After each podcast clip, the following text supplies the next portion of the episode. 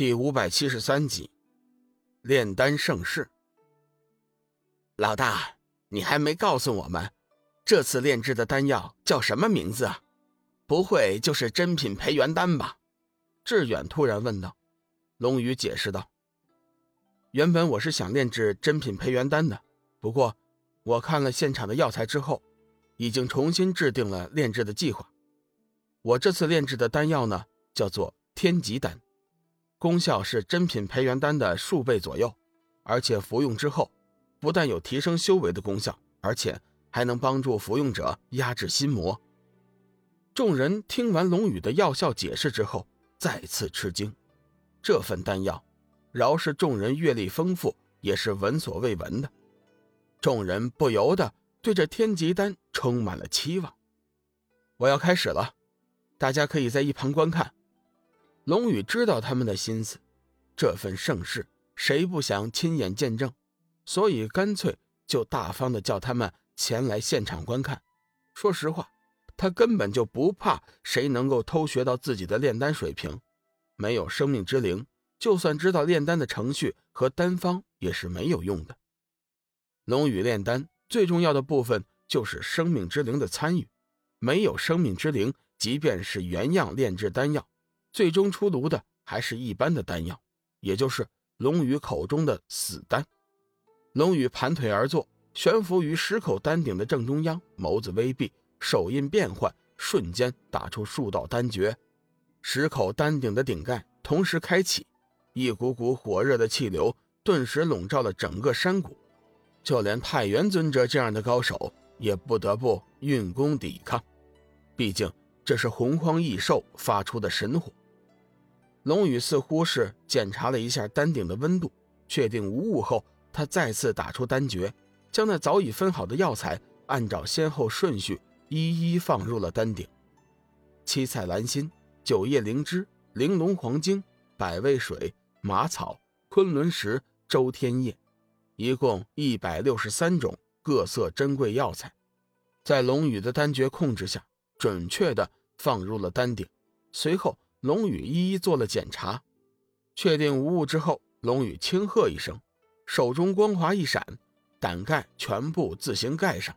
与此同时，五彩火凤和离恨神鸟在龙宇的嘱咐下，也开始为丹鼎加强火力。这便是最初的煅烧炼精阶段。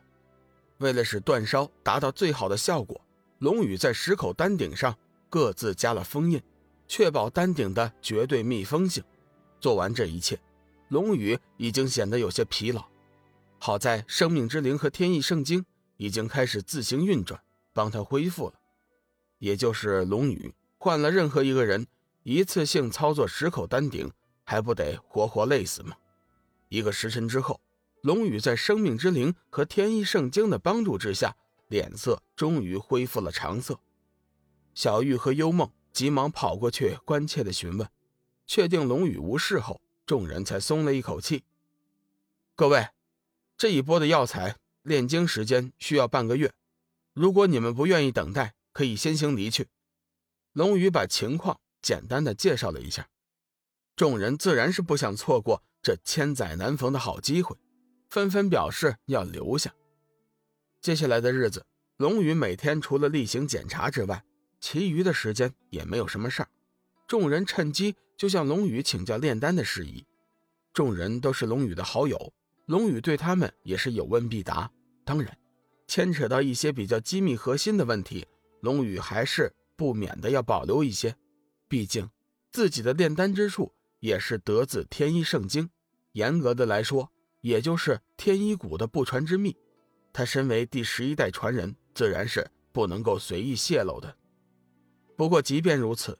光是龙宇自己所悟得的炼丹心经，也已经叫众人是受益匪浅了。时间一点点的过去，半月之期很快来临。龙宇打算开鼎，放入了第二批，一共三百九十一道药材，重新将丹鼎封印，并且嘱咐两兽再次加强了火焰的热度。第二波的药材都是一些极为融化之物。所需时间并不太长，只有短短的三天。三天之后，龙宇再次打开丹鼎，这个时候，丹鼎中冒出了一股浓烈的香味，众人惊奇不已。这些呢，都是药材的精气所在，大家闻一闻，对身体也是大有裨益的。龙宇一边解释着，一边将第三波最后九十九种药材放了进去。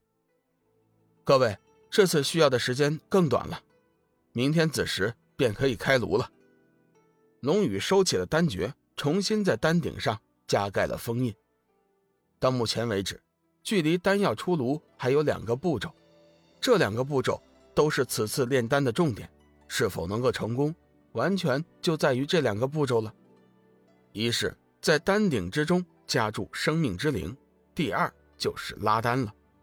在以往的炼丹过程中，龙宇是直接以生命之灵催发出生命之火炼制的，但是这次炼丹数量庞大，根本无法以生命之火炼制。不过，要想达到活丹的效果，生命之灵是少不了的，所以。龙宇在最后一步丹成之时，必须加注生命之灵。饶是龙宇大方，这最后的两个步骤也是机密，不可再让众人观看下去。龙宇正要提出叫众人回避，不想见君子却先开口了：“各位，天极丹的炼制已经到了最后环节了，我想其中肯定会牵扯到一些特别机密的东西。”我们大家还是暂时回避一下吧。众人也都是明白人，自然附和。龙宇暗暗感激建君子，多亏他主动提出，要不然自己还真的是有些不好意思。